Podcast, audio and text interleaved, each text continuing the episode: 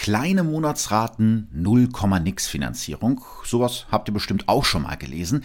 Ich bin da immer ein bisschen misstrauisch, weil so ein angeblich günstiger Kauf auf Raten durch das Kleingedruckte ziemlich schnell ziemlich teuer werden kann. Aber genau dafür gibt's jetzt Anyfin. Diese App deckt hohe und unfaire Zinskosten für euch auf. Dafür analysiert Anyfin mit seiner smarten Technologie eure Raten oder Kreditverträge und ihr erhaltet ein Angebot zur Refinanzierung. Und zwar nur, wenn Anyfin euch einen besseren Zinssatz anbieten kann. Mit der Anyfin-App ist diese Anfrage komplett unverbindlich und kostenlos. Ihr fotografiert ganz einfach die Dokumente, schickt sie rüber und Anyfin macht euch garantiert nur dann ein Angebot, wenn das wirklich günstiger für euch ist. Ihr könnt die App jetzt herunterladen und ausprobieren. Mit dem Rabattcode Verbrechen von nebenan 20 werden euch von eurem refinanzierten Kredit 20 Euro abgezogen. Also testet das gerne mal aus. Den Link und die Infos packe ich euch nochmal in die Show. Shownotes.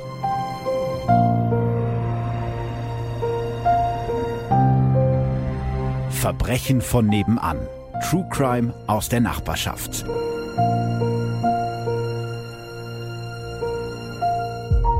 Hallo und herzlich willkommen bei Verbrechen von nebenan, Folge 21. Alex musste gerade noch mal kurz den Ramazzotti mit Wodka runterspülen. Mhm. Ja, sonst äh, halte ich das hier nicht aus. Ne? Ja, lass uns direkt loslegen. Wir haben äh, zu den letzten Fällen ganz viel Feedback bekommen und ich hatte mir das auch alles schon ganz toll gespeichert und habe es dann auf meinem neuen Handy gelöscht. Das heißt, ich musste jetzt etwas improvisieren, aber ein paar von euren Nachrichten habe ich mir jetzt rausgepickt, die wir gerne noch mal ganz kurz vorlesen wollen. Ihr wisst ja, wie das bei uns läuft, dass wir alle paar Folgen mal so ein bisschen Hörerreaktionen vorlesen. Wenn euch das jetzt nicht gefällt, dürft ihr natürlich gerne vorspulen und direkt zum Fall springen. Fangen wir an mit Daniela, die hat uns bei Facebook geschrieben. Hey, ich wollte euch mal ein großes Lob für die letzte Folge über das Attentat auf dem Oktoberfest aussprechen. Hab meine Bachelorarbeit letztes Jahr über den NSU geschrieben und dabei natürlich auch das Thema der Wehrsportgruppe Hoffmann aufgegriffen höre den Podcast schon von Beginn an und bin sehr begeistert, dass ihr den Rechtsterrorismus als Thema behandelt, denn er wird, wie ihr ganz richtig rüberbringt, von staatlichen Organen völlig unterschätzt und vom Großteil der Bevölkerung einfach verdrängt. Dabei war und ist er brandgefährlich. Liebe Grüße aus Nürnberg. Dankeschön, Daniela. Tatsächlich war mir das in der Folge auch ein Anliegen, weil ich das Gefühl hatte, dass gerade rechter Terrorismus in Deutschland irgendwie schnell in der Schublade verschwindet und dann immer von Einzeltätern geredet wird und sehr selten über die Strukturen, die dahinter stecken. Pia schreibt auf Instagram, Hallo, die neue Folge hat mir Gänsehaut auf die Haut gejagt. Mich hat es gewundert, dass dieses Attentat euch beiden nicht bekannt war. Hat es doch für Wiesenbesucher heute noch Auswirkungen? So gibt es zum Beispiel auf der ganzen Wiesen keine Mülleimer in den öffentlichen Bereichen, aus Angst, dass wieder eine Bombe darin landen könnte. So werfen alle Wiesenbesucher immer den Müll auf die Gehwege, sodass abends ein extra großes Reinigungsteam die Theresienwiese reinigen muss. Grüße aus dem Saarland. Dankeschön, Pia. Du hast natürlich völlig recht. Ich glaube, in München ist das Thema Oktoberfest-Attentat, das ist auch so das, was ich aus euren Mails rauslese, durchaus noch präsenter als im Rest von Deutschland. Aber ich habe tatsächlich auch viele Nachrichten von Leuten aus Bayern und auch aus München äh, bekommen, die von diesem Attentat vorher noch nie gehört haben. Und dann gibt's noch eine Sache, die ich euch unbedingt erzählen wollte. Die vorletzte Folge, da warst du ja dabei, Harry mhm. Wörz, ja. der schreckliche Justizirrtum. Da hat sich der Freundeskreis Harry Wörz gemeldet. Ah. Das sind die, die ihn die ganze Zeit unterstützt haben, die mhm. für seine Freilassung gekämpft haben. Und die haben mir bei Facebook geschrieben, danke für den Podcast über Harry und all die Mühe, die ihr euch damit gemacht habt. Ein oder zwei minimale Fehler in Anführungsstrichen, waren enthalten, aber ihr habt das wirklich toll umgesetzt und euch extrem gut vorbereitet. Dass ihr keine Antwort erhalten habt, das habe ich ja geschrieben, ich habe ja Harry versucht zu erreichen, genau. auch über den Anwalt. Tut mir leid, aber Harry selbst ist gar nicht in der Lage, allen Anfragen gerecht zu werden, geschweige denn zu antworten. Warum der Anwalt sich nicht gemeldet hat, kann ich nicht sagen. Das ist im Prinzip jetzt aber auch egal, weil wir haben völliges Verständnis dafür, dass genau. Harry sagt, ich habe jetzt so viel Scheiße erlebt, ich möchte jetzt einfach meine Ruhe haben. Das respektieren wir natürlich. Worüber ich mich gefreut habe, ist, dass die vom Freundeskreis Harry Wörz den Podcast auf ihrer Facebook-Seite geteilt haben und die haben mir auch zugesagt, dass sie es Harry irgendwann mal vorspielen. Cool. Und uns dann auf dem Laufenden halten, ja. wie es ihm gefallen hat. Das ist natürlich ein schönes Feedback mhm. für, für unsere Arbeit und für den, für den Fall. Bevor wir jetzt zur eigentlichen Folge kommen, zur Folge Nummer 21, eine kurze Frage an dich, Alex. Was bedeutet für dich eigentlich nebenan oder wo ist für dich nebenan? Also nebenan ist ja eigentlich, wenn man es genau betrachtet, immer da, wo man sich gerade befindet. Ja. Ne? Also sei es, man ist bei seinen Eltern zu Hause und dann natürlich in der Nachbarschaft oder man ist bei sich selber zu Hause bei einem Freund, dann ist es immer irgendwie nebenan. Und ich glaube, so kann man das auch sagen, wenn jemand äh, den Podcast hört und nicht aus der Gegend, wo wir eben herkommen, kommt, zum Beispiel aus München oder Hamburg oder wo auch immer, dass es einen Fall bestimmt irgendwann geben wird, der bei ihm nebenan ist. Ja, das ist ein gutes, äh, gutes Stichwort. Ich habe jetzt nach den letzten beiden Folgen, die ja jetzt beide nicht in Ostwestfalen gespielt haben, im Fall von Harry Wörz, da spielt die Folge ja in Pforzheim und jetzt beim Oktoberfestattentat logischerweise in München, kam jetzt öfter mal äh, die Nachricht, ja, warum ist das denn nicht mehr nebenan? Warum ist das denn nicht mehr aus Ostwestfalen? Ich will darauf ganz kurz antworten damit ich nicht so viele Nachrichten bei Facebook und bei Instagram schreiben muss. Ganz einfache äh, Geschichte. Mittlerweile ist es so, dass wir ganz viele Hörer haben aus ganz Deutschland. Der größte Teil kommt sogar nicht mehr in Anführungsstrichen aus Ostwestfalen, also da, wo wir herkommen. Und die haben natürlich auch ein bisschen nebenan verdient. Das heißt, wir werden uns auch weiterhin interessante Fälle aus ganz Deutschland vornehmen und das so ein bisschen mischen. Das Mischen hat auch den Vorteil, dass irgendwann natürlich die Anzahl der Fälle hier aus der Region begrenzt ist. Und es müssen ja natürlich auch Fälle sein, zu denen man ordentlich was erzählen kann. Das wäre halt blöd, wenn wir jetzt nur noch zehn Folgen machen können und dann geht uns das Material aus. Das heißt, der Plan ist jetzt so, das ein bisschen zu mischen mit äh, Folgen äh, und Fällen hier aus der Region, wo die meisten Leute, die aus dem Rest von Deutschland kommen, wahrscheinlich noch nichts gehört haben. Und natürlich auch anderen Fällen aus Deutschland, aber auch da versuche ich so ein bisschen darauf zu achten, dass das jetzt nicht Fälle sind, die man schon tausendmal gehört hat. Selber so als Podcast-Hörer, und ich bin ja selber auch Podcast-Fan, will jetzt nicht zum 23. Mal von einem anderen Podcast einen Fall hören, den ich schon ganz oft gehört habe. Also das nur als Antwort auf die Frage. Wir werden auch weiterhin Folgen aus Ostwestfalen natürlich machen. Das hier zum Beispiel ist so eine. Und damit sind wir bei der Folge Der Teufel mit der Tragetasche. Es ist ein schreckliches Verbrechen, durch das die Ermittler noch auf die Spur eines weiteren Mordes kommen. Es geht in diesem Fall um einen Mann, den die Welt den Teufel mit der Tragetasche nennt. Triggerwarnung. Es geht in dieser Folge um Gewalt, Missbrauch und auch den Tod von Kindern. Wir werden die schlimmsten Details aussparen. Wenn ihr aber auf dieses Thema besonders sensibel reagiert, solltet ihr bei dieser Episode vorsichtig sein. Herford, eine 67.000 Einwohnerstadt im Norden NRWs. Es ist Freitag, der 14. März 2014 gegen 15 Uhr am Nachmittag. Vormittags hat es geregnet, aber jetzt ist die Sonne hinter den Wolken hervorgekommen. Der fünfjährige Dano verabschiedet sich von seiner Mutter Samira. Er will zum Spielplatz, der keine 150 Meter von der Wohnung seiner Eltern im Innenhof des Gebäudes liegt. Es ist kein gepflegter Spielplatz mit bunten Spielgeräten, eigentlich ist es nur ein Sandkasten und ein bisschen Rasen zwischen den überquellenden Mülleimern, aber der neugierige Dano liebt es dort zu spielen. Seine Eltern, seine beiden Schwestern, sein kleiner Bruder und er leben seit mittlerweile vier Jahren in dem grauen sechsstöckigen Wohnkomplex an der Berliner Straße in der Herforder Innenstadt. Sicher kein Luxus, aber die Familie fühlt sich wohl hier und die Kinder haben hier Freunde gefunden. Für einen kurzen Moment muss Danos Mutter an einen Vorfall vor ein paar Wochen denken. Damals wäre Dano fast beim Spielen in den nahegelegenen Fluss Werre gerutscht. Seine siebenjährige Schwester konnte ihn im letzten Moment aus dem Wasser ziehen. Samira glaubt, dass ihrem Sohn das eine Lehre ist. Außerdem will Dano nicht alleine zum Spielplatz, er will in der Nachbarwohnung klingeln, in der sein sechsjähriger Kumpel lebt. Also verabschiedet sich Samira von ihrem Sohn. Dano ist ein hübscher Junge, dunkle Haare, große strahlende Augen und meistens ein Lächeln auf den Lippen. Als Dano sich von seiner Familie verabschiedet, trägt er einen grauen Kapuzenpulli, Jeans und seine Lieblingsschuhe, rote Sneakers mit Angry Birds drauf. Danach sieht ihn seine Familie nie wieder. Etwa zwei Stunden später machen die Eltern sich Sorgen. Ist Dano etwa doch zum Spielen an den Fluss gegangen und dort ins Wasser gefallen? Die Eltern gehen runter zum Spielplatz und zur Werre, klingeln bei den Nachbarn, doch keine Spur von ihrem Sohn. Um 17.35 Uhr alarmiert Danos Vater Almedin die Polizei. Noch am Abend sucht ein Hubschrauber mit einer Wärmebildkamera nach dem Jungen. Am nächsten Morgen wird auch die Feuerwehr zur Suche hinzugezogen. Das ganze Wochenende suchen hunderte Beamte nach Dano. Zunächst konzentriert sich die Suche auf den Fluss Werre. Polizeihundertschaften mit Suchhunden gehen das Ufer ab und Taucher suchen im eiskalten Wasser nach dem Jungen. Sogar der Wasserstand der Werre wird abgesenkt, um die Suche nach Dano zu erleichtern. Die Polizei prüft außerdem alle Adressen von Freunden und Bekannten, doch auch hier nichts. Schnell werden verschiedene Facebook-Gruppen gegründet, um die Suche nach Dano zu unterstützen. Sein Foto wird tausende Male in ganz Deutschland geteilt. Aber schnell geistern auch furchtbare Gerüchte durch das Internet. Weil Danos Familie Roma sind, behaupten einige, sie hätten ihren Sohn an die Organmafia verkauft. Andere posten ein Bild von einem angeblichen Verdächtigen, einem Mann aus der Nachbarschaft. Auch Danos Eltern wird immer wieder die Schuld dafür gegeben, dass sie ihren Sohn unbeaufsichtigt gelassen haben. Die Familie wird als Zigeuner beschimpft. Die Stimmung ist aufgeheizt, in den sozialen Medien beschimpfen sich die Leute gegenseitig.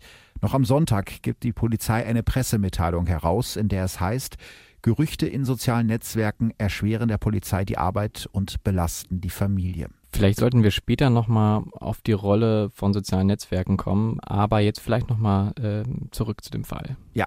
In ihrer Verzweiflung wenden sich Danos Eltern auch an verschiedene Medien. Danos Vater Almedin appelliert in einem öffentlichen Aufruf an einen möglichen Entführer. Ich bitte um jede kleine Hilfe. Falls mich derjenige sehen sollte, bei dem mein Sohn ist, bitte ich darum, bring ihn mir wieder zurück. Ich möchte nur meinen Sohn wieder in den Armen halten. Danos Mutter Samira sagt weinend in die Fernsehkameras, ich will doch nur mein Kind zurück. Oh, wie schrecklich. Grausame Vorstellung. Ne? Mhm. Das ist, glaube ich, das schlimmste Gefühl ja. für Eltern, wenn man einfach nicht weiß, was mit dem eigenen Kind passiert ist. Ja. Und die Eltern versuchen wirklich alles, um ihren Sohn zu finden, verteilen 2000 Suchplakate mit Danos Foto darauf, überall in Herford. Am Dienstag, den 18. März 2014, wird dann eine Ermittlungskommission gegründet. Oberstaatsanwältin Ina Leinkauf sagt damals, die umfangreiche Suche war erfolglos. Die Tendenz geht nun leider zu einem Verbrechen. Die Polizei durchsucht mehr als 100 Wohnungen und eine nahegelegene Kleingartenanlage. Jede Mülltonne wird durchwühlt. Doch die Ermittler finden keine Spur von dem Fünfjährigen. Erst drei Wochen später machen die Ermittler eine schreckliche Entdeckung. Genau. Es ist Donnerstag, der 3. April 2014. Zwei Ermittler der Polizei gehen an der Werre, etwa drei Kilometer von Danos Elternhaus, einem Zeugenhinweis nach. Doch der Zeuge hat sich offensichtlich geirrt, aber statt einfach wieder zu fahren, beschließen die beiden Polizisten spontan, die Umgebung auszusuchen. Gegen 12 Uhr am Mittag machen die beiden dann im Gebüsch zwischen einer Tankstelle und einem Ruderclub eine furchtbare Entdeckung. Dort liegt in einem Plastiksack die Leiche eines kleinen Jungen. Das tote Kind trägt einen grauen Pulli, Jeans und rote Turnschuhe mit Angry Birds Motiv. Die Ermittler wissen sofort, das muss Dano sein. Der Fundort wird großräumig abgesperrt, die Kinderleiche zur Obduktion gebracht. Die ergibt, dass Dano vor seinem Tod geschlagen wurde. Er hat Blutergüsse am ganzen Körper, ein Zahn wurde ihm ausgeschlagen. Auch die Todesursache können die Ermittler schnell feststellen. Dano wurde erdrosselt. Diese Todesursache hatten wir, glaube ich, schon bei Folge Nummer 19. Hm, also genau. Erdrosseln, nochmal für die, die die Folge nicht gehört haben, bedeutet, dass dem Opfer der Hals mit einem Hilfsmittel wie einem Schal oder einem Seil zugeschnürt wird. Im Gegensatz zum Erwürgen zum Beispiel, wo der Täter dazu die eigenen Hände benutzt. Genau. Und jetzt geht alles ganz schnell. Ja, noch am selben Tag nimmt die Polizei einen Verdächtigen fest, der im selben Haus wie Danos Familie lebt. Auch das ist ja was, was wir zum Beispiel beim Mordfall Jennifer schon mal erwähnt haben. Bei solchen Geschichten ist es ganz selten so, dass es der böse Mann ist, der aus dem Busch springt, der böse mhm. Fremde, mhm. sondern es ist eben oft jemand, der das Kind kennt. Der Nachbar, der Onkel, manchmal auch die Tante. Also es gibt ja auch, auch Frauen, die sowas tun, wenn auch seltener. Es ist eben oft jemand, den man kennt, so unfassbar das auch scheinen mag. Der Verdächtige wohnt, wie gesagt, im selben Haus wie Danus Familie. Offenbar hatten die Ermittler den Mann schon länger im Verdacht, denn Danus Familie und er kennen sich. Danus Vater ist sogar mit dem Mann befreundet und sein Sohn, also der Sohn des Mannes, ist der Kumpel, mit dem Dano am Tag seines Verschwindens zum Spielplatz wollte. Ach.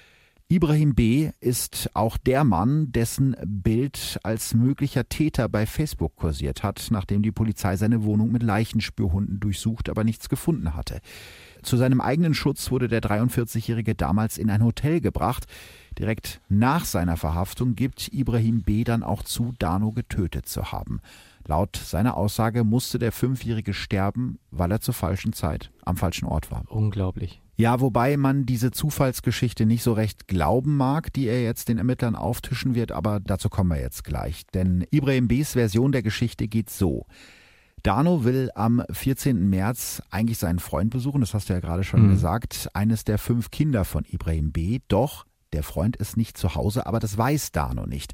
Kurz vorher ist Ibrahims 28-jährige Lebensgefährtin nach einem heftigen Streit mit den fünf Kindern aus der Wohnung ausgezogen. Der 43-Jährige öffnet die Tür, als der kleine Dano nachmittags bei ihm klingelt. Er will den Jungen loswerden, sagt ihm, verpiss dich. Der Hilfsarbeiter Ibrahim ist aufgewühlt, er will seine Ruhe haben, aber Dano will nicht gehen. Ibrahim B. wird wütend und schlägt dem Jungen ins Gesicht. Aber das schüchtert Dano nicht ein, im Gegenteil, er droht seinem Vater zu erzählen, dass Ibrahim B. ihn geschlagen hat. Das will der 43-Jährige natürlich verhindern. Er zerrt Dano in seine Wohnung und setzt ihn dort aufs Sofa. Der Junge soll erstmal fernsehen und sich wieder beruhigen. So hat er es später ausgesagt. In diesem Moment klingelt das Telefon. Ibrahims Lebensgefährtin ist dran. Sie will sich endgültig von ihm trennen und die fünf gemeinsamen Kinder mitnehmen. Der Mann ist völlig außer sich vor Wut, brüllt und heult. Als Dano seinen Nachbarn weinen sieht, muss er lachen. Das bringt die Situation endgültig zum Eskalieren. Ibrahim B. wirft dem Jungen ein Bettlaken über den Kopf, will ihn zum Schweigen bringen, doch Dano wehrt sich. Daraufhin prügelt Ibrahim B. auf den kleinen Körper ein, zertrümmert mit mehreren Schlägen Danos Gesicht, bis der Junge sich nicht mehr bewegt. Er habe Dano niemals töten wollen, er wollte nur, dass der Junge still ist, erzählt Ibrahim B. den Ermittlern. Dann wickelt er den Körper in mehrere Decken und versteckt die Leiche in einer großen IKEA-Einkaufstasche, die er dann auf einen Einkaufstrolley schnallt. Mit Hilfe des Trolleys transportiert er Dano zu einem Gebüsch in der Nähe der Werre, wo er die Leiche dann ablegt. Das passt irgendwie jetzt nicht zusammen, finde ich, weil Dano wurde doch stranguliert. Ja, nicht? so hat es die Obduktion ergeben. Ja. Äh, das ist mir dann auch aufgefallen, dass diese Geschichte irgendwie nicht so ganz passen kann. Ibrahim B.'s Anwältin hat das vor Gericht später so erklärt, dass der Mann Danus Kopf mit einem äh, Kabel am Gestänge des Trolleys festgemacht hat, um den Körper leichter transportieren zu können. Mhm. Später sagen die Gutachter, dass es nicht ausgeschlossen ist, dass Dano zu diesem Zeitpunkt noch gelebt hat und dass er erst durch das Kabel um seinen Hals gestorben ist. Die Obduktion sagt aus, dass er posthum mhm. stranguliert wurde mhm. oder nicht posthum? Nein, nein, nein, nein. Die Obduktion hat ausgesagt, dass er an der Strangulation gestorben ist. Das mhm. heißt, er hat anscheinend noch gelebt. Also Ibrahim B. sagt ja selber, er dachte, der wäre tot gewesen und wollte ihn wegschaffen. Und wenn diese Version so stimmt, dann hat Dano noch gelebt und ist erst durch den Transport gestorben, weil er ihn mit diesem Kabel an diesem Einkaufstrolley festgemacht hat. Was wirklich grausam ist, mhm. aber nicht das Grausamste, denn Ibrahim B. ist für die Polizei kein Unbekannter. Schon sieben Jahre vorher wurde wegen des Verdachts auf einen Kindermord gegen ihn ermittelt. Er saß sogar mehr als 40 Tage in Untersuchungshaft. Weil es aber nicht genug Beweise gegen ihn gab, kam Ibrahim B. damals wieder frei und zieht kurze Zeit später mit seiner Frau und seinen Kindern nach Herford, wo er dann ein weiteres Kind töten wird, Dano. Vielleicht schauen wir uns den anderen Fall auch mal an, ja. um äh, die Person Ibrahim B. besser verstehen zu können. Ja, wenn man ihn danach besser versteht, das, das weiß ich nicht. Ich kann ihn äh, immer noch nicht verstehen, aber das hilft natürlich so ein bisschen, mhm. den, den, den Fall einzuschätzen und eben auch zu der Einschätzung zu kommen, was ich gerade schon gesagt habe. Ich glaube nicht, dass es so zufällig war, wie er das geschildert hat. Ja, am Vormittag des 7. September 2007 verlässt in Hannover die achtjährige Genisa die Wohnung ihrer Eltern. Das Mädchen mit den leicht gelockten dunklen Haaren und den ausdrucksstarken Augenbrauen will ihre Tante besuchen, die in einem Wohnkomplex namens Ime-Zentrum lebt. Ich weiß nicht, ob das einer von euch kennt, der irgendwie aus Hannover kommt. Ich habe mir das mal angeschaut. Also dieses Ime-Zentrum ist ein riesiger Gebäudekomplex im Hannoveraner Stadtteil Linden. Geplant wurde er in den 60ern als Stadt in der Stadt mit großen Supermärkten und vielen kleinen Ladenzeilen. Heute ist es eher ein runtergekommener, verwinkelter Betonklotz. In den 70er Jahren haben sich im IME-Zentrum RAF-Terroristen versteckt. Also das sieht so ein bisschen aus wie aus so einem dystopischen Science-Fiction-Film Blade Runner oder so. Die sind aber, glaube ich, gerade dabei, das äh, zu renovieren. Also Stand jetzt und damals sah es halt wirklich komplett runtergekommen aus. Im Fahrstuhl dieser abgewirtschafteten Betonwüste wird Jenisa das letzte Mal von einer Zeugin lebend gesehen. Danach verliert sich ihre Spur. Denn ihre Tante, die sie besuchen wollte, ist an diesem Tag nicht zu Hause. Nur der Freund der Tante ist in der Wohnung, Ibrahim B. Also da wiederholt sich irgendwie eine Geschichte dieser angeblichen Zufallsbegegnung. Mhm. Nachdem die achtjährige Jenisa spurlos verschwunden ist, sucht die Polizei fieberhaft nach ihr. Drei Tage später gibt es eine erste Spur. Jenisas Kleidung wird etwa 20 Kilometer entfernt an der A2-Auffahrt Wunsdorf-Lute bei Hannover gefunden. Die Ermittler entdecken ihre Hose, ihre Ballerinas und ihr Shirt, doch von dem Mädchen selbst gibt es keine Spur. Am 18. September 2007, knapp zwei Wochen nach Jenisas Verschwinden, versucht Ibrahim B. im nordrhein-westfälischen Minden, also kurz hinter der Landesgrenze, seinen Golf zu verkaufen. Dabei nehmen die Ermittler ihn fest. Sie wollen verhindern, dass durch den Verkauf Spuren vernichtet werden. Es gibt zu diesem Zeitpunkt einige Indizien, die für Ibrahim B. als Täter sprechen. Er hat zur Tatzeit kein Alibi, war aber in der Wohnung, zu der Jenisa wollte. Und kurz nach dem Verschwinden von Jenisa wird das Handy von Ibrahim B. in Wunsdorf geortet, also dort, wo man später Jenisas Kleidung findet. Und in seinem Auto, das er ja gerade verkaufen wollte, entdecken die Ermittler eine Hautschuppe von Jenisa. Und das reicht nicht als Beweis? Naja, eine einzelne Hautschuppe sagt jetzt nicht so viel aus. Mhm. Also man könnte jetzt auch eine Hautschuppe von mir in irgendeinem Auto finden, mit dem ich selber nie gefahren bin. Einfach weil ich dir jetzt zum Beispiel die Hand gegeben okay. habe und du steigst hm, bei deiner Freundin ins Auto hm, und ja. transportierst sie dann sozusagen weiter. Äh, deswegen, also eine Hautschuppe ist jetzt noch nicht wirklich ein, ein, Beweis, den man vor Gericht verwenden kann. Es gibt aber auch einen Zeugen, der Jenisa im Wagen ihres Onkels gesehen haben will. Aber der ist sich nicht sicher, ob der Wagen wirklich der Golf von Ibrahim B. und das Mädchen wirklich Jenisa war. Also ein Zeuge, der nicht so okay. wirklich äh, weiterhelfen kann, der das nur so halb gesehen hat. Alles in allem ist die Beweislage also zu diesem Zeitpunkt relativ dünn. Deshalb lehnt das Landgericht Hannover eine Anklage gegen Ibrahim B. wegen Kindesentziehung ab. Kindesentziehung? Das Kind wird den Eltern entzogen, ist das richtig? Oder? Ja, genau, weil zu diesem Zeitpunkt gehen die Ermittler nämlich davon aus, dass Jenisa entführt worden ist. Sie können ja nicht wissen, dass das Mädchen also, ja. längst mhm. tot ist. Also sie glauben halt okay. erstmal, der hat das nur entführt. Am 29. Oktober 2007 wird Ibrahim B. nach 42 Tagen aus der Untersuchungshaft entlassen. Er hat die ganze Zeit bestritten, etwas mit Jenisas Verschwinden zu tun zu haben. Die Eltern des Mädchens, die wie Danos Familie albanische Roma sind, also wieder eine Parallele zwischen den Fällen, bringt diese Ungewissheit darüber, wo ihre Tochter ist, fast um den Verstand. Sie befragen eine Wahrsagerin und bitten in ihrer Heimat Kosovo einen Hodja, also so einen ja, so eine Art weisen Mann um Hilfe. Jenisas Mutter Like erzählt, ich habe jeden Tag zu ihr gesprochen, jeden Tag geweint. Ich konnte einfach nicht mehr. Jahrelang lassen die Eltern Jenisas Kleidung neben denen ihrer Schwestern im Schrank hängen, heben sogar ihre Schulsachen auf, damit sie alles hat, wenn sie wiederkommt, sagt die Mutter. Sehr traurig. Diese Ungewissheit ist, glaube ich, das Allerschrecklichste. Ja, die, die macht einen verrückt. Ja. Die macht wirklich, ich glaube, wenn man weiß, dass ein Mensch, den man äh, vermisst oder wo man nicht weiß, was mit ihm ist, dass man dann doch die wirklich schreckliche Nachricht bekommt, dass derjenige tot ist oder gestorben ist oder wo auch immer. Dass es, glaube ich, besser ist für einen, selbst wenn es eine schlechte Nachricht ist, dass man weiß, woran man ist und was mit demjenigen passiert ist. Weil man dann abschließen genau. kann. Ne? Mhm. Genau. Und ähm, ja, es muss noch acht Jahre dauern und ein weiteres Kind sterben, bis Jenisas Eltern endgültig Gewissheit haben.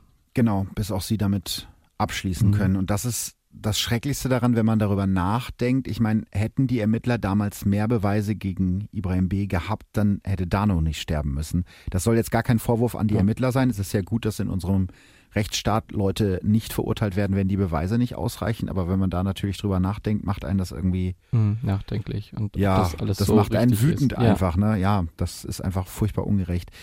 Dass sich äh, Jenisas Tod überhaupt noch aufklärt, haben wir übrigens zwei Mitgefangenen von Ibrahim B. zu verdanken. Das ist auch eine komplett irre Geschichte, denn die benutzen einen Trick, um den 43-Jährigen dazu zu bringen, was die Ermittler vorher nicht geschafft haben, nämlich zu einem Geständnis. Dabei sind die beiden Mithäftlinge jetzt auch nicht unbedingt Unschuldslämmer. Der 33-jährige Mohammed K. sitzt wegen Bandendiebstahls und sein 49-jähriger Knastkumpan Manfred H wegen Raubes in der JVA Bielefeld-Brackwede zusammen mit Ibrahim B., der dort nach dem Fall Dano in Untersuchungshaft sitzt. Wir erinnern uns zurück, Dano hat er zugegeben, aber bei Jenisa hat er immer abgeschnitten, mhm. dass er damit irgendwas zu tun hatte. Wir haben ja schon darüber gesprochen, dass Täter, die Kinder missbraucht oder getötet haben, im Gefängnis oft auf der untersten Stufe der Hackordnung stehen.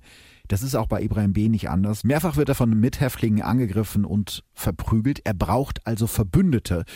Und über die gemeinsame Sprache gelingt es dem türkischstämmigen Mohammed K. schnell, das Vertrauen von Ibrahim zu gewinnen. Er und sein Knastkumpan Manfred H. bieten Ibrahim B. an, ihn äh, vor den anderen Häftlingen zu beschützen. Sie wissen, dass der 43-Jährige bereits den Mord an Dano gestanden hat und verdächtigt wird, vor sieben Jahren auch seine Nichte Jenisa getötet zu haben. Und deshalb ist ihr Plan relativ einfach. Mit einem Geständnis von Ibrahim B. wollen sie ihre eigene Situation verbessern, vielleicht Hafterleichterungen bekommen oder sogar früher aus dem Gefängnis entlassen werden. Das ist halt immer das Problem bei diesen, ein Mithäftling packt aus. Das hatten hm. wir jetzt schon in einigen Fällen. Man weiß immer nicht so genau. Ist es wirklich so genau, gewesen? Oder wollen sie halt wirklich nur diese Hafterleichterung, indem genau. sie vielleicht auch einfach eine Story auftischen? Also solche Zeugenaussagen sind halt immer irgendwie ein bisschen mit Vorsicht zu genießen. Aber in diesem Fall geben sie halt den Ermittlungen eine komplett neue Wendung, denn die beiden tischen dem 43-Jährigen eine ja, absolute Räuberpistole auf. Einer der beiden gibt sich Ibrahim B. gegenüber als Mitglied einer mächtigen Organhändlerbande aus, die sogar Kontakte ins Landeskriminalamt hat. Mit Hilfe der Bande könnten sie alle Beweise gegen Ibrahim B. verschwinden lassen. Dafür muss er nur nach seiner Freilassung Teil der Bande werden und dabei helfen, menschliche Organe vom Iran nach Deutschland zu schmuggeln gegen eine dicke Bezahlung, versteht sich. Einen kleinen Haken hat das Ganze, so erzählen sie es ihm. Ibrahim B. müsse seine Taten gestehen und die Geständnisse aufschreiben, damit die angebliche Organhändlerbande etwas gegen ihn in der Hand hat, sozusagen als Pfand. Und Ibrahim B. fällt auf diesen Trick rein? Ja. Er diktiert seinen neuen Freunden in Anführungsstrichen insgesamt 40 Seiten, in denen er die Morde an Dano und Jenisa gesteht und in allen schrecklichen Details schildert. Oh Gott, okay. Also kann man sagen, sein Motiv ist purer Hass. Ja, so steht es in dem Geständnis. Offenbar hat Jenisas Familie ihn äh, nie akzeptiert und seine Frau, also Jenisas Tante, immer gegen ihn aufgehetzt. Dieser Hass in ihm wurde immer schlimmer und steigert sich schließlich in einen allgemeinen Hass auf alle Albaner, also später auch auf Danos Familie. Und nur weil Ibrahim B. die Familie von Jenisa leiden lassen wollte, muss das kleine Mädchen sterben. Ich zitiere jetzt mal aus diesem Geständnis. Ich wollte, dass sie bis zum Lebensende leiden, deshalb tötete ich Jenisa. Denn der Tod eines Kindes bereitet bis zum eigenen Tod unendlichen Schmerz. So steht es in dem insgesamt neun Seiten langen Geständnis über den Mord an Jenisa. Jede der einzelnen Seiten ist von Ibrahim B. unterschrieben. Und das nochmal so kurz irgendwie zum drüber nachdenken. Ich glaube, einen viel krankeren Grund, mhm. ein Kind umzubringen, gibt es nicht, als dass man sagt, ja. ich möchte einfach jemand anderem größtmöglichen Schmerz zufügen und deswegen bringe ich das Kind um. Also jetzt gerade auch, wo ich es nochmal höre, das macht richtig Bauchschmerzen. Also das macht auch irgendwie sehr traurig. Ja, und vor allem, äh, finde ich, widerspricht das seiner Schilderung ja, dass das mit Dano mehr so eine Zufallsgeschichte genau. war, dass er einfach zum falschen Zeitpunkt, zum falschen Zeitpunkt ja. da war und er ist halt ausgerastet. Also am Ende des Tages werden wir es nie ganz genau erfahren, aber man muss, glaube ich, für sich selber entscheiden, welche Geschichte man, man eher glaubt. Weil wie groß ist der Zufall, dass zweimal zufällig Kinder bei ihm vor der Tür stehen, er ist alleine und irgendwas eskaliert und mhm. er bringt die versehentlich beide um und wollte das eigentlich gar nicht. Also das ist natürlich ein bisschen. Aber sagt er ja auch selber nicht, dass das nicht. Bei Dano sagt wollte, er, oder? bei Dano sagt er, ich habe ihn nie umbringen wollen. Bei, bei Jenisa hat er sich ja bis auf dieses schriftliche Geständnis nie weiter im Gerichtsverfahren dazu geäußert. Aber da kommen wir später noch zu. Außerdem enthält das Geständnis noch eine Skizze über den Ort, wo Ibrahim B. die Leiche von Jenisa versteckt hat, denn die ist ja immer noch nicht äh, gefunden worden. Die Seiten geben die beiden Mithäftlinge dann aber nicht an diese angebliche Organhändlerbande weiter, die es äh, natürlich nicht gibt, sondern an ihren Anwalt. Der leitet das Geständnis an die Behörden weiter und am 10. Juli 2015 beginnen die Ermittler in einem Wald zwischen den Wunsdorfer Stadtteilen Blumenau und Liete in Niedersachsen mit der Suche nach Jenisas Leiche. An der auf der Skizze eingezeichneten Stelle befindet sich ein Hügelgrab aus der Bronzezeit. Der Ort wird Galgenberg genannt. Aber zunächst findet die Polizei nichts. Auch am 15. Juli und am 14. August wird gesucht, ohne Ergebnis. Erst zwei Monate später, am 2. September 2007, finden die Ermittler nahe der Kreisstraße K333, so ungefähr 100 Meter vom Galgenberg entfernt, Knochen im Wald. Im Nieselregen stochern Polizisten mit Schaufeln im Waldboden, stecken kleine Knöchelchen in Plastiktüten und Becher. Fast genau sieben Jahre nach dem Verschwinden der kleinen Jenisa klingelt die Polizei an der Tür ihrer Eltern. Ihr Vater erinnert sich noch heute an den Tag. Sie sagten, es könnte sein, dass wir Jenisa gefunden haben. Ich habe nur gesagt, kommt wieder, wenn ihr sicher seid. Ich habe keine Kraft mehr zu hoffen. Kann man irgendwie verstehen, so hat das später in mhm. einem Interview mit der Bild-Zeitung erzählt. Ich glaube, in diesen sieben Jahren, wo dein Kind verschwunden ist, machst du alle Gefühlszustände ja. durch, von Verzweiflung, Wut, Trauer bis Hoffnung, weil du immer irgendwie denkst, vielleicht ja vielleicht doch noch. kommt die doch noch wieder. Und ich glaube deswegen, äh, so kommt man dann zu so einer Aussage. Mhm. Kurze Zeit später nehmen Jenisas Eltern die Bilder ihrer getöteten Tochter von der Wand. Ihre Hoffnung, das Mädchen doch noch irgendwann mal lebend wiederzusehen, ist endgültig gestorben. Also wie du schon sagst, die werden auf jeden Fall in den sieben Jahren sehr viel getrauert haben, auch viel Bauchschmerzen deswegen gehabt haben. Dass sie jetzt dann doch die Bilder abnehmen, zeigt ja auch nochmal, dass sie wirklich immer gehofft haben, dass sie vielleicht auch nochmal wiederkommt. Ja. Also eine ganz, ganz entsetzliche, schreckliche Sache. Und ziemlich genau einen Monat später beginnt der erste Prozess gegen Ibrahim B. vor dem Landgericht Bielefeld. Genau, erster Prozess deswegen, weil die Fälle Dano und Jenisa natürlich äh, getrennt verhandelt werden. Der Prozess um den Mordfall Dano startet am 1. Oktober 2014. Insgesamt fünf Verhandlungstage sind angesetzt. Die Staatsanwaltschaft wirft Ibrahim B. vor, dass er Dano ermordet hat und als Mordmerkmal geben sie Verdeckungsabsicht an. Vielleicht erklärst du kurz den, den Begriff Verdeckungsabsicht? Ja, wir haben ja hier schon über verschiedene Mordmerkmale gesprochen, zum Beispiel Habgier oder Mordlust, die gehören beide zu den niederen Beweggründen. Es gibt aber auch äh, Mordmerkmale, die nur im Zusammenhang mit einer zu erwartenden Straftat auftreten. Also um einen Mord handelt es sich immer dann, wenn der Täter einen anderen Menschen tötet, jetzt zitiere ich mal gerade aus dem Gesetz, um eine andere Straftat zu ermöglichen oder zu verdecken. Zum Beispiel, du hast mich jetzt gesehen bei einem Einbruch, ich will nicht, dass das rauskommt, ich bringe dich um, dann ist mhm. es halt Mord, das ist Verdeckungsabsicht. Oder ich bringe dich um, weil ich irgendwas anderes plane, weil du hast vielleicht den Schlüssel zu irgendeinem Tresor und mhm. um an ihn zu kommen, würde ich dich umbringen, dann wäre es eben auch Mord. In diesem Fall, so sagt es die Staatsanwaltschaft, soll Ibrahim B. Dano getötet haben, damit der Junge seinem Vater nicht erzählen kann, dass er von Ibrahim B. geschlagen wurde. Mhm. Okay. Das heißt also, die Staatsanwaltschaft glaubt, tatsächlich Ibrahim B.s Ausführungen, mhm. dass er Dano getötet hat, weil das alles eskaliert ist und er halt nicht wollte, dass der zu seinem Vater rennt. Ne? Das ist eine Möglichkeit, warum es passiert ist. Also die leiten daraus eben mhm. dieses Mordmerkmal ab. Okay, zurück zum Prozess. Mhm. Ähm, der startet ja extrem turbulent. Ja, richtig. Der Saal des Bielefelder Landgerichts ist an diesem 1. Oktober voll mit Mitgliedern von Danos Familie. Viele Polizisten mit Schutzwesten bewachen den Raum. An der Tür gibt es strenge Sicherheitskontrollen. Als die Anklage verlesen wird, macht sich in dem Raum Wut breit.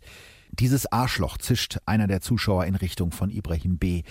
Danus Vater wischt sich die Tränen aus dem Gesicht. Als erstes Mitglied der Familie soll Danus Mutter, die 27-jährige Samira, aussagen. Der Vorsitzende Richter fragt sie, wie es bei solchen Verfahren üblich ist, ob sie mit dem Angeklagten verwandt oder verschwägert ist. Da springt Danus Opa von seinem Platz auf und schreit, wir sind nicht verwandt mit ihm, wir sind nicht Zigeuner, wir sind Sinti-Roma. Der alte Mann wird von Polizisten aus dem Saal gezerrt. Da rastet ein jüngerer Verwandter von Dano aus und brüllt in Richtung Ibrahim B. Ich werde deine Frau umbringen, du Hurensohn. Draußen vor dem Saal kommt es fast zu einer Schlägerei. Als sich die Situation wieder beruhigt hat, schildert Danos Mutter Samira, wie sie am Nachmittag des 14. März nach ihrem Sohn gesucht hat, als sie in Panik durch das Haus gerannt ist und bei allen Nachbarn geklingelt hat, ist sie auch Ibrahim B. begegnet, der gerade eine Tasche aus seiner Nein. Wohnung trägt, möglicherweise mit der Leiche ihres Sohnes darin. Dann, so sagt es Samira im Prozess, habe ich den Teufel mit der Tragetasche gesehen. Gott, wie schrecklich. Die Vorstellung so macht einen noch, noch verrückter, ne? Ja. Der hat ja noch vermutlich gelebt, ne? Vielleicht, Also- ja, vielleicht. Das Schlimmste hätte man wahrscheinlich nicht mehr Wenn- verhindern können, aber er war, wenn, er in dieser Tasche drin war, ja. So, ne, das, ist jetzt Spekulation, aber, aber- allein diese Vorstellung, dass man dem halt persönlich begegnet ist und noch gefragt hat, hast du meinen Sohn gesehen? Nee, habe ich nicht. Alles. Und er trägt gerade. Und trägt gerade den Okay. Körper des Sohnes aus dem Haus. Am nächsten Tag klingelt Danos Mutter bei Ibrahim B. und äh, fragt ihn dann nochmal ausführlich, ob er ihren Sohn gesehen hat. Nein, hat er gesagt. Er war ganz ruhig und locker, erzählt Samira vor Gericht. Danos Mörder sitzt währenddessen völlig ruhig und emotionslos da, als hätte er mit diesem ganzen Verfahren nichts zu tun. Er will an diesem Tag nicht aussagen, hat für den zweiten Prozesstag eine Erklärung angekündigt. Nur einmal zeigt Ibrahim B. ganz kurz Emotionen, als der Richter ihn fragt, ob er an den Richtertisch kommen möchte, um sich Fotos von Dano anzusehen, als er noch lebte. Ibrahim B. schüttelt heftig den Kopf. Er will nicht. Also wenn ich das mir so jetzt anhöre, dann merkt man, dass vielleicht doch eine gewisse ähm, Emotion da ist, dass er vielleicht doch Gewissensbisse kriegt und eben diese Person oder Dano dann eben nicht mehr sehen möchte. Könnte ich Ja, mir jetzt vorstellen. wenn ja, das, das, so so, würde ich das auch interpretieren, weil er, er ist offensichtlich dann nicht in der Lage, sich Fotos von dem Jungen anzugucken, als er genau. noch gelebt Also hat. wenn ja. er wirklich so abgeklärt wäre, hätte er es vielleicht gemacht. Was haben wir denn in dem Prozess über den Angeklagten erfahren können? Ja, kurz zusammengefasst würde ich das alles ein kaputtes Leben nennen.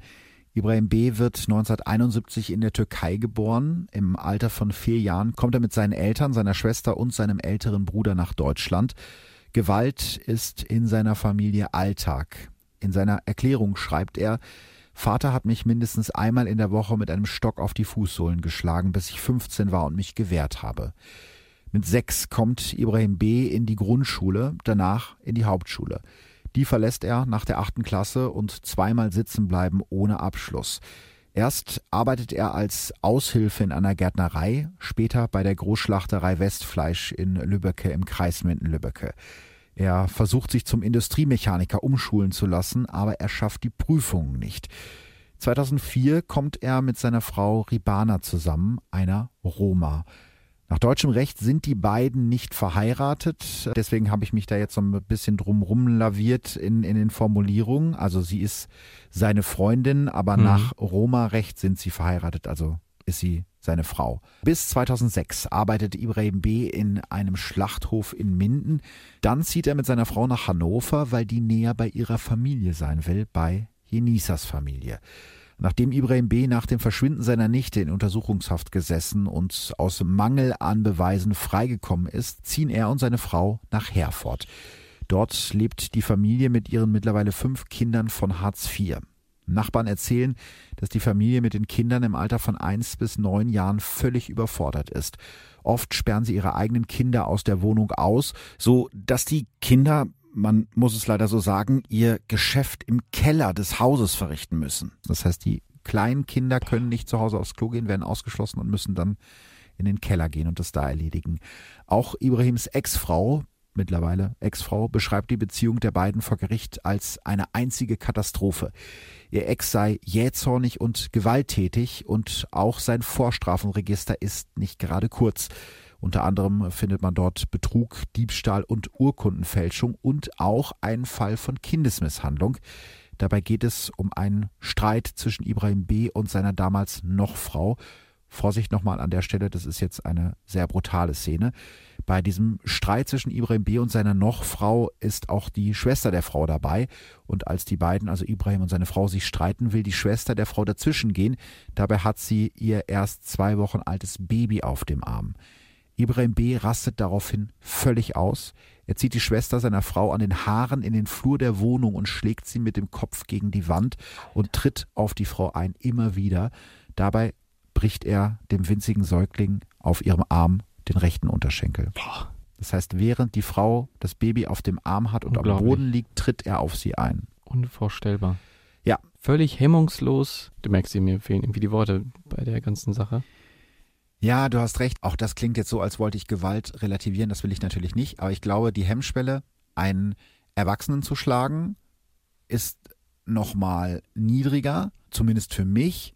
Also die Hemmschwelle, einen Mann zu schlagen, ist niedriger für mich als eine Frau zu schlagen. Ich könnte mir nie vorstellen, eine Frau zu schlagen, aber die Hemmschwelle hat er ja schon lange überschritten. Aber dann noch eine Frau zu schlagen, die einen Säugling, ein Baby, das kleinste und und zerbrechlichste menschliche Lebewesen auf dem Arm hat, also da kannst du ja wirklich gar keine Hemmung haben, wenn du so ausrastest. Noch eine Sache finde ich besonders traurig daran. Immer wieder muss die Polizei wegen häuslicher Gewalt zur Wohnung von Ibrahim B. und seiner Familie ausrücken. Aber am Ende lässt seine Frau die Anzeigen gegen ihn immer wieder fallen. Das heißt, diese einzige äh, Sache, die gegen ihn aktenkundig ist, für die er verurteilt wurde, war, weil die Schwester der Frau mhm. gegen ihn vorgegangen ist. Seine eigene Frau traut sich dann am Ende des Tages nicht und äh, zieht die Anzeigen wieder dass zurück. Dass er dann damit durchkommt, das ist ja, aber auch das ist ein Muster, dem man leider immer wieder begegnet, wenn man jetzt von, von häuslicher Gewalt äh, die Männer an Frauen ausüben, mhm. wenn man darüber spricht. Das passiert leider sehr, sehr mhm. häufig. Auch vor Gericht kann und will sich Ribana nicht an die Einzelheiten ihrer gewalttätigen Beziehung mit Ibrahim B. erinnern. Das klingt für mich so, als ähm, ob Ibrahim B. ein sehr kranker Mann ist. Ja, also laut Gutachten ist er nicht krank. Wobei man dazu sagen muss, dass der Psychologe vor Gericht sein Gutachten nur auf schriftliche Aussagen und Protokolle stützen kann, weil Ibrahim B. sich persönlich nie geäußert hat. Laut Gutachter ist Ibrahim B. voll schuldfähig. Er hat zwar eine dissozial geprägte Persönlichkeit, aber psychische Auffälligkeiten oder sexuelle Störungen gibt es bei ihm laut Gutachten nicht. Ibrahim B. habe zu jedem Zeitpunkt den Überblick über die Situation gehabt und sich funktional verhalten. Also es ist keiner, wo der Kopf völlig austillt und er nachher gar nicht weiß, was er gemacht hat, sondern er hat in diesen Situationen ganz bewusst gehandelt, ganz bewusst mhm. gehandelt und wusste genau, was er da gerade tut. Am 22. Oktober 2014 fällt dann das Urteil gegen Ibrahim B. Ja, und das wird nochmal sehr emotional, als der Richter den Angeklagten am vorletzten Verhandlungstag fragt, ob er irgendetwas über die Vorwürfe sagen will, antwortet er nur Nein. Dafür sprechen Danos Eltern Ibrahim B. direkt an im Gerichtssaal. Du hast Dano getötet, weil du dich an allen Albanern rächen wolltest. Aber was haben wir dir getan? Du hast unsere Herzen zerstört, sagt Danos Mutter unter Tränen. Auch Danos Vater sieht dem Mann, der seinen Sohn getötet hat, fest in die Augen. Es ist alles wie ein Albtraum. Wir leben nicht, wir sind tot. Warum hast du uns das angetan? Unsere Söhne haben immer miteinander gespielt, sie waren wie Brüder. Am Ende verurteilt das Bielefelder Landgericht Ibrahim B. wegen Mordes zu lebenslanger Haft. Der Angeklagte war offenbar rasend vor Wut, fasst es der Vorsitzende Richter Korte zusammen. Eine besondere Schwere der Schuld stellt das Gericht allerdings nicht fest. Damit könnte Ibrahim B. bei entsprechendem Haftverlauf 2029 wieder freikommen. Als das Urteil verkündet wird, hat Ibrahim B. Tränen in den Augen. Zum ersten Mal in diesem Prozess als es um seine eigene Strafe geht, zeigt er Emotionen.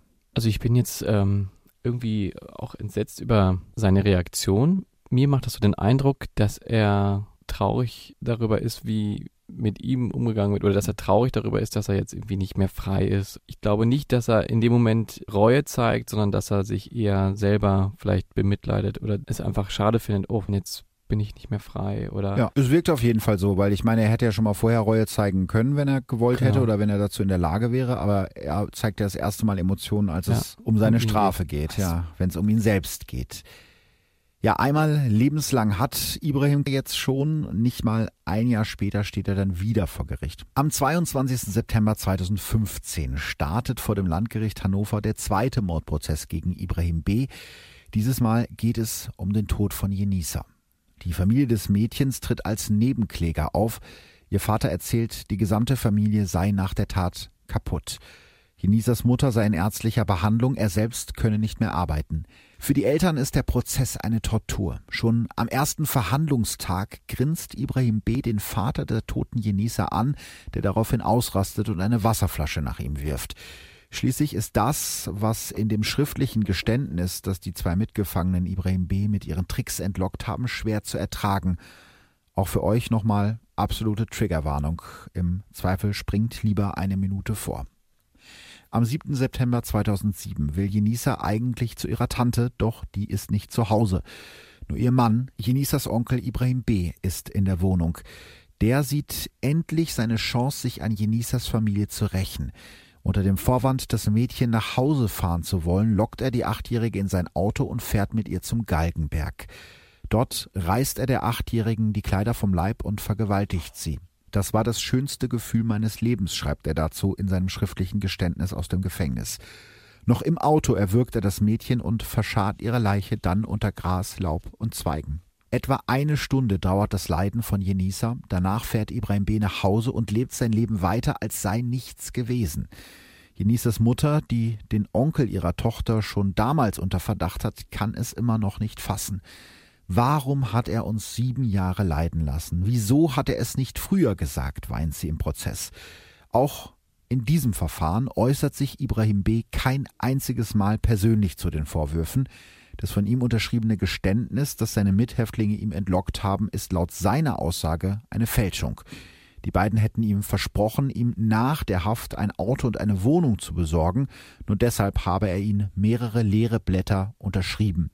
Warum die Polizei mit Hilfe der Skizze, die er für seine Mithäftlinge aufgemalt hat, die Leiche von Jenisa finden konnte, das kann Ibrahim B. sich nicht erklären. Nach seiner Aussage sind das schriftliche Geständnis und die Skizze beides Fälschungen. Also spricht doch vieles dafür, dass an diesem Geständnis, so grausam es klingt, äh, was Wahres dran ist, sonst mhm. hätten sie eben die Leiche nie gefunden. Ich finde auch die Tatsache, dass da eben drin stand, dass es eben für ihn eine Bereicherung war, dass es für ihn ein schönes Gefühl war, mhm. dieses Mädchen zu vergewaltigen. Ich glaube nicht, dass die Häftlinge sowas hätten schreiben können, wenn er meint, es wäre eine Fälschung. Ich glaube schon, dass es dann eben auch von das ihm ist, kam. Ja, das ist so krank, dass man sich das eigentlich fast gar nicht ausdenken kann. Ne? Wenn es denen jetzt nur darum ging, ein Geständnis zu kriegen, hätten sie es ja nicht so ausschmücken müssen. müssen. Ja, ja, da hast du, da hast du recht. Erst am vorletzten Verhandlungstag sagt der mittlerweile 44-jährige Ibrahim B. dann doch noch was. Ich plädiere auf Freispruch. Doch den Gefallen tut ihm der Vorsitzende Richter Wolfgang Rosenbusch nicht. Am Dienstag, den 15. Oktober 2015, fällt das zweite Urteil gegen Ibrahim B. Lebenslange Haft wegen Mordes. Eine besondere Schwere der Schuld erkennt das Gericht allerdings auch hier nicht an. Auch eine Sicherungsverwahrung wird nicht angeordnet. Beides hatten Jenisas Eltern als Vertreter der Nebenklage gefordert. In seiner Urteilsbegründung sagt Richter Rosenbusch über den grausamen Tod von Jenisa, er hat sie die ganze Todesangst durchleben lassen und das nur, weil Ibrahim B. beschlossen hat, Jenisas Familie ins Unglück, in Verzweiflung zu stürzen. Auch hier weint Ibrahim B. erst wieder, als das Strafmaß verkündet wird. Wenn es um ihn geht, dann wird er emotional. Das Strafmaß ist ein gutes Stichwort. Ibrahim B. ist jetzt in zwei Prozessen zu jeweils einer lebenslangen Haftstrafe verurteilt Aha. worden. Also zweimal jeweils 15 Jahre. Bedeutet also mindestens 15 Jahre, ja. Mindestens, genau, mindestens 15 Jahre. Also heißt das dann für ihn 30 Jahre Gefängnis? dass man das sozusagen mhm. addiert. Ja, habe ich irgendwie am Anfang auch gedacht und einige Medien haben das auch nach dem Urteil so berichtet, also dass Ibrahim B. zuerst jetzt die mindestens 15 Jahre für den Mord an Dano absitzt. Mhm. Und dann, wenn er wieder frei käme, das ist ja bei einer lebenslangen Haftstrafe immer die Frage, wann kommst du frei? Also nach mhm. 15 Jahren kannst du frühestens freikommen, es kann aber auch viel länger dauern. Und wenn er dann frei käme, so würde er dann die nächste Haftstrafe für mhm. Genießer absitzen. So haben einige Medien das berichtet. Das, das stimmt aber nicht. Die zweite Strafe wirkt sich gar nicht auf die Haftdauer aus. Das habe ich erst überhaupt nicht verstanden, aber wir sind ja auch, das sagen wir immer wieder, wir sind ja beide keine Juristen. Deshalb habe ich äh, Strafverteidiger Patrick Welker aus Heidelberg gefragt, der mir das so erklärt hat. Wenn ich äh, zwei Taten begehe und erst die eine Tat verhandelt wird und dann die andere, dann muss nach Paragraph 55 StGB, habe aufgepasst, eine nachträgliche Gesamtstrafe gebildet werden, die sich in ihrer Höhe nach Paragraph 54 StGB richtet.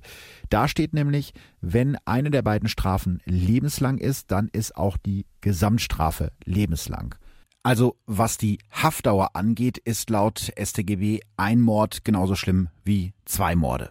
Denn eine schwerere Strafe als lebenslang, und da wird es dann langsam nachvollziehbar, mhm. gibt es im okay. deutschen Strafrecht nicht. Das heißt, du kannst nicht schlimmer verurteilt werden als lebenslang. Mein Gedanke ist nämlich, wenn äh, es zwei Prozesse gibt, ja. dass dann auch eben zwei Haftstrafen gibt. Fände ich auch logisch, aber ich glaube, du kannst in Deutschland nicht einfach zwei Haftstrafen miteinander addieren, zumindest nicht, wenn es zweimal die Höchststrafe ist. Mhm. Ich glaube, was anderes wäre es gewesen, wenn er jetzt beispielsweise den Mord begangen hätte, wird dafür verurteilt, sitzt die Haftstrafe komplett ab Und kommt dann- aus dem Gefängnis frei und begeht dann Ah, wieder eine Tat. mhm. Dann wäre es natürlich schon so, dass er dann nochmal, wenn es wieder ein Mord ist, äh, zu einer lebenslangen Haftstrafe verurteilt wird.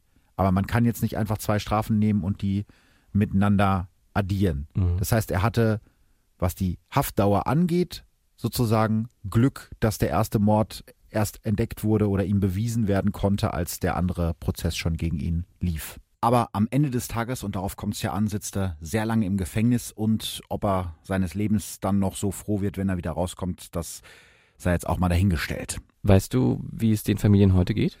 Ja, darüber ist nur sehr wenig bekannt. Äh, Dano wurde auf einem Friedhof in Herford begraben und das fand ich auch nochmal ganz traurig, weil der Familie das Geld dafür fehlte, gab es ein Jahr lang auf dem Grab nicht mal einen richtigen Grabstein.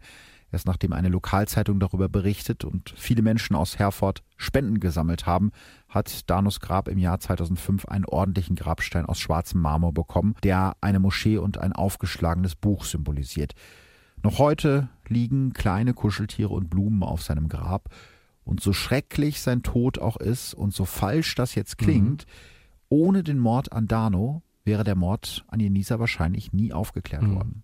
Ach gut, dass es irgendwie Klarheit gab für Ja. die Familie. Genau. Für Jenisas Familie ist das, glaube ich, äh, jetzt am Ende doch eine Befreiung gewesen, dass sie Mhm. dann erfahren haben, was mit ihrer Tochter wirklich passiert ist. Mhm. Und dass sie eben nicht in dieser trügerischen Hoffnung weiter Mhm. leben äh, müssen oder in diesem Zweifeln, in diesem Bangen, was passiert jetzt, was passiert nicht.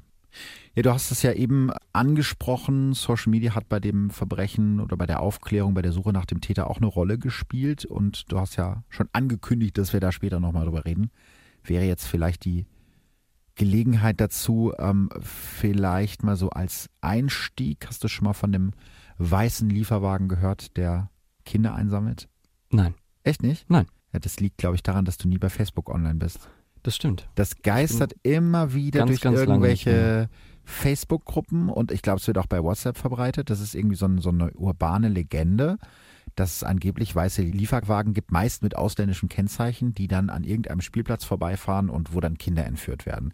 Und das ist so Gruselig. etwas, ja, total gruselig, wenn es denn stimmen würde, Hm. aber es stimmt halt nie. Weiß man Radiosender- Ja, das ist das Ding. Man weiß es eben nicht hundertprozentig. Es könnte ja stimmen, aber es passiert so alle paar Wochen, alle paar Monate. Eine Zeit lang war das ein bisschen intensiver bei dem Radiosender, wo ich arbeite, dass sich Leute bei uns gemeldet haben. Da ist ein weißer Lieferwagen unterwegs, der sammelt Kinder ein. Und am Anfang waren wir jedes Mal noch so, oh mein Gott, Mhm. sind dem hinterhergegangen. Es ließ sich nie verifizieren. Es hat nie diese Fälle von Entführungen gegeben, die im Zusammenhang damit genannt wurden. Und äh, es gibt auch keine Anzeigen oder keine Zeugenaussagen bei der Polizei. Also es ist schwer davon auszugehen, dass das so ein urbaner Mythos ist. Und wenn du dann versuchst, dem auf den Grund zu gehen und sagen, hast du denn diesen weißen Lieferwagen gesehen? Nee, aber ich habe das in der und der Facebook-Gruppe gelesen. Und ähm, du kommst gar nicht auf den, auf den Ursprung der Nachricht. Das heißt, es ist sehr schwer nachzuvollziehen, woher das kommt. Ich hatte jetzt vor ein paar Tagen noch bei Verbrechen von nebenan eine Nachricht bekommen von einer Hörerin. Ich werde das jetzt nicht ausführen, weil ich die nicht bloßstellen will, aber die hat uns auch so Screenshots geschickt. So, hier darüber müsst ihr mal was machen. Und es war eine total krude, seltsame Verschwörungstheorie, die auch was mit dem Zweiten Weltkrieg zu tun hatte und dass die Amerikaner uns alle vergiftet haben und so. Und sie meint, ja, ich wusste gar nicht, das habe ich aber gelesen und da muss man doch mal was drüber machen. Und da habe ich gesagt, ja, du weißt darüber nichts, weil das nicht stimmt. Es hat nie stattgefunden. Ja, aber das steht doch im Internet.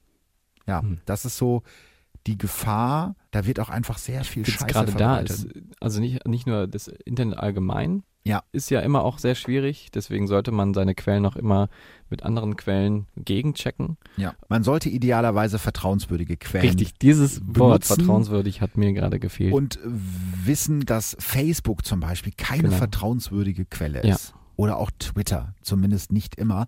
Kann ich auch noch kurz ein Beispiel äh, zu erzählen, falls ich dich nicht damit langweile? Nein. Nein, also Geht's um Donald Trump? Nee, es geht ausnahmsweise nicht um Donald Trump, aber so Thema Social Media bei Verbrechen. Ich erinnere mich noch sehr gut an den äh, 22. Juli 2016. Weißt du, was da war? Da war der Anschlag auf das Olympia-Einkaufszentrum in München. Okay. An dem Tag hatte ich abends noch eine Sendung. Um 21 Uhr sollte die anfangen.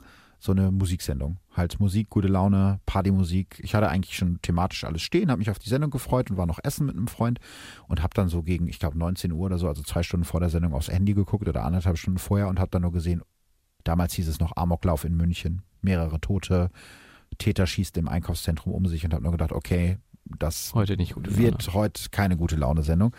Und während die Sendung lief, haben die nach dem Täter noch gesucht. Das war ja dieser, dieser David S., der da um sich geschossen hat. Und ähm, während die Sendung lief, kamen praktisch immer wieder neue Neuigkeiten rein. Und das, man hat natürlich auch gleichzeitig geguckt, was ist bei Social Media los, was ist bei Twitter los. Und äh, viele Medien haben auch Twitter als Quelle genommen. Das führte eben dann dazu, dass da dauernd neue Meldungen reingekommen sind, äh, die sich auch widersprochen haben. Dann hieß es auf einmal, es gibt mehrere Täter. Es ist ein koordinierter Terroranschlag. Die haben an mehreren Stellen zugeschlagen. Es gab nicht nur Schüsse da, sondern es gab auch noch Schüsse woanders. Ich habe sogar Meldungen reinbekommen, wirklich ernsthafte Meldungen dann, dass da äh, Täter im Weihnachtsmann-Kostüm rumlaufen und mit Maschinenpistolen um sich schießen. Aber in dem Moment, du weißt es ja nicht. Es ist ja gerade alles so schnell und du musst dich dann wirklich zurückhalten und sagen, hey Moment, ich warte lieber mhm. drei Minuten länger, bevor ich die Nachricht rausblase im Radio oder in der Zeitung oder im Internet und warte, bis die verifiziert ist. Und ich glaube, das machen halt viele Leute nicht. Das heißt, es wird einfach nur weiter geteilt Außerdem, was ja dann noch bei dem Fall dazukommt, der Täter hat damals ja auch Facebook genutzt, um seine Opfer in diese McDonalds-Filiale zu locken. Nein. Ja, der hat sich ein Fake-Profil angelegt und hat äh, als hübsche Frau dann die ganzen Jungs aus seiner Klasse, seiner Umgebung, die ihn gemobbt haben und die, gegen die er was hatte, weil sie Ausländer waren, er war ja selber Nazi, der Täter, dann in, dieses, in diese McDonalds-Filiale gelockt, um sie da umzubringen. Das heißt, er hat das Internet auch als äh, Falle genutzt. Und ich weiß auch noch an dem Abend, dass dann relativ schnell, ich glaube, das ging irgendwie so um 18.50 Uhr, also irgendwie so 19 Uhr oder so, um den, um den Dreh rum ging das los. Während meiner Sendung, also eine Stunde später, ungefähr kursierte schon ein Video davon Nein. bei Twitter, also ein echtes Video, wie der da rumgeht und das siehst du halt, wie Leute das mit dem Handy filmen, von oben halt in diesem Einkaufszentrum, mhm. wie dieser Täter durch die Flure geht und auf die Leute schießt, die wegrennen. Und du siehst, wie Leute erschossen werden in so einem Video. Wie schrecklich. Und du denkst so. Sowas auf. Ja, sowas hochzuladen. Das ist Nein, doch von Gott. irgendwem die Tochter oder Ja. die Mutter von irgendwem. So Leute, denkt ihr darüber nicht Ja. nach? Denke Also- ich mir auch jedes Mal. Wie, wie, wie famegeil kann man denn sein, Ja. sowas rauszuhauen? Und äh, ich weiß nicht, damals hat die Polizei München, die haben relativ gut reagiert und haben irgendwie auch getwittert und haben das eben, haben Internet für, für einen guten Zweck genutzt in dieser Situation. Also ein Tweet war zum Beispiel, wichtig, keine Bilder und Videos von der Schießerei München, damals war es noch Schießerei, das war der, der Nachrichtenstand zu dem Zeitpunkt, stellt sie lieber uns zur Verfügung. Ist ja auch logisch, weil die Polizei muss doch wissen, wo der Täter rumrennt. Das muss nicht Twitter wissen oder Facebook. Und ihr müsst auch nicht erzählen bei Facebook oder bei Twitter oder bei Instagram, ja, hier ist gerade viel Polizei, die jagen den, der ist wahrscheinlich da und da und da und da sammelt sich die Polizisten. Ich meine, vielleicht liest der Täter das auch. Mhm. Da helft ihr denen nachher noch mit. Also das ist halt so eine extreme Bandbreite. Also die Polizei hat es damals an diesem Abend oder an dieser Nacht sehr, sehr gut genutzt, hat die Leute auf dem Laufenden gehalten, hat versucht, die zu beruhigen, wo es was zu beruhigen gab, hat sehr offensiv und sehr offen, sehr kommunikativ agiert. Aber diese Medien bringen auch eben eine große Gefahr. Gefahr mit Mhm. sich. Ne? Und die auch manche Täter vielleicht auch erst anlocken, die dann denken, oh geil, ich krieg Fame im Internet. Ja. Die gab es ja immer schon, deswegen gibt es ja auch Boulevardmedien, deswegen gibt es Boulevardzeitungen, Mhm. Boulevardmagazine und so, das, das Aber ist da klar. wird ja eine eindeutige Grenze überschritten. Völlig, völlig. Aber siehst du doch auch an Autobahnen. Guck Mhm. doch mal an irgendwelchen Unfällen. Ja. Da liegen Tote und da fahren Leute mit dem Handy vorbei und filmen das. Was, was, ist mit denen, was ist mit denen falsch? Also ich will mich da jetzt nicht moralisch drüber stellen. Ich interessiere mich ja auch für Verbrechen. Deswegen sitzen wir hier und machen Ja, diesen Podcast. Wir Aber in einem ja auch, passenden Rahmen. ja, wir reden ja auch eben über das Leben und über den, über den Tod von Menschen. Und das ist immer eine Gratwanderung. Hm. Also uns muss ja immer klar sein, das könnte jemand hören, der von dem Fall betroffen war. Hm. Der vielleicht ein Verwandter von demjenigen ist, Mhm. der gestorben So ist. versuchen wir ja auch, die Fälle dann zu behandeln. Ja, genau. Andererseits, ich meine, Internet bringt auch viele gute Sachen. Also in dieser Nacht, ich habe es ja gerade schon angesprochen, in dieser Nacht des 22. Juli 2016 haben auch ganz viele Münchner äh, den Hashtag offene Tür verwendet und haben Leute, die jetzt in der Stadt gestrandet sind, weil der komplette Nahverkehr wurde ja eingestellt, Hm. ähm, S-Bahn, U-Bahn, es wurde halt alles gestoppt, stundenlang, haben unter dem Hashtag offene Tür fremde Menschen einfach gesagt, ey, wenn ihr gerade nicht nach Hause kommt, wenn ihr nicht wisst, wohin, kommt zu mir. Kommt in meine Wohnung, ich gebe euch eine offene Tür. Und das ist dann wiederum so was Wunderbares, wo Ja. ich denke, Ich Internet- geil, ne? Voll schön. Ja, das ist so, also Internet kann auch was ganz Tolles sein. Aber Internet ist halt auch manchmal ein schrecklicher Ort, weil ich glaube, das, das potenziert immer so ein bisschen Mhm. den Charakter der Menschen, die da unterwegs Mhm. sind. Es gibt ja auch viele schlechte Menschen Mhm. oder negative Menschen. Aber ich glaube, sowas kann eben auch was Gutes sein. Es kann dabei helfen, Täter zu finden. Ähm, es kann dabei helfen, Aufmerksamkeit zu schaffen für bestimmte Verbrechen. Aber es besteht natürlich immer die Gefahr, dass auch Falschmeldungen verbreitet Ja. Also aus meiner Empfindung heraus habe ich jedenfalls nicht oft gesehen, dass das Internet schöne Dinge verbreitet hat oder dass Mhm. schöne Dinge verbreitet wurden. Dass ich eher das Internet, wenn es um soziale Medien geht, eher damit verbinde, dass es eine gewisse Sensationsgeilheit gibt. Beispielsweise auf Instagram, dass es ja alles irgendwie gestellt ist und je mehr Haut du zeigst, desto mehr Klicks hast du vielleicht. Vielleicht sollten wir uns auch mal ausziehen auf die Ja, Verbrechen von dem an Instagram-Seite. ja. Ja. Aber worauf ich hinaus will, ist, dass ich eben denke, dass es eher vielleicht doch immer eher schlechter behaftet ist als gut behaftet. Jedenfalls ist so mein, meine Okay. Empfindung, mein Eindruck oder mein, das, was ich so bislang gesehen habe, wenn Ja. ich mich auf sozialen Medien herumgetrieben habe, dass es eben eher Hetze war, als Mhm. dass es irgendwie was Schönes ist. Das ist jetzt natürlich so ein bisschen zwei alte weiße Männer unterhalten sich Ja. über das Internet gerade, renten hier so ab. Ja, aber ich glaube, man darf auch nicht vergessen, dass das immer nur ein Ausschnitt der Realität Ja, ist. Ne? Also das ist ja in dem, in dem, in dem Job, den, den ich mache, auch, merkt man das ja sehr stark. Du merkst es aber in deinem Job auch. Jemand, der zufrieden mit etwas ist, schreibt nur selten, dass er zufrieden Genau. mit et- etwas ist. Das Genau. heißt, die Leute kommen Meistens eher, wenn Sachen, sie irgendwas zu Hm. meckern haben. Das passiert bei uns natürlich auch. Und äh, gerade deswegen, und jetzt schlage ich den Bogen wieder zurück, freue ich mich so sehr, dass ihr auch so viele nette Dinge schreibt, weil ich weiß, dass das nicht Mhm. selbstverständlich ist. Ihr nehmt euch Zeit dafür, liebe Sachen zu schreiben, äh, irgendwie Nachrichten zu schreiben, überall. Und das ist wirklich ganz, ganz toll.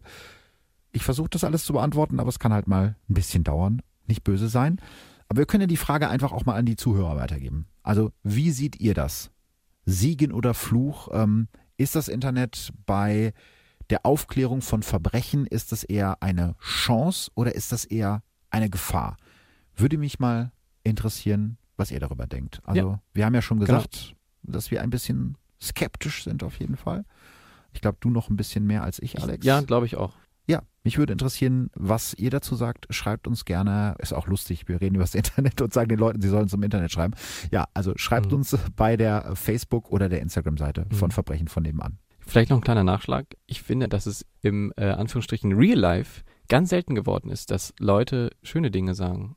Gut, dann werden wir jetzt diese Folge damit beschließen, dass ich sage, Alex Horst hat ein sehr schönes Hemd an. Sorry, das wollte ich hier gerade noch so loswerden. Das war Hallo, ich ein habe den schönes- Kompliment gemacht. Ja, vielen Dank dafür. Vielen Dank. Du hast einen tollen.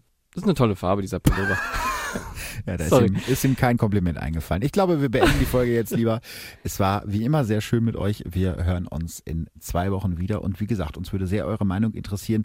Ist das Internet bei der Aufklärung von Verbrechen eher eine Gefahr oder eher eine Chance? Das wollen wir von euch wissen. Schreibt uns und auch sonst äh, schreibt uns gerne. Wir freuen uns immer. Auf Wiedersehen. Ciao, ciao. Tschüss. Verbrechen von nebenan. True Crime aus der Nachbarschaft. Mehr Infos und Fotos zu unseren Fällen findet ihr auf unserer Facebook- und unserer Instagram-Seite.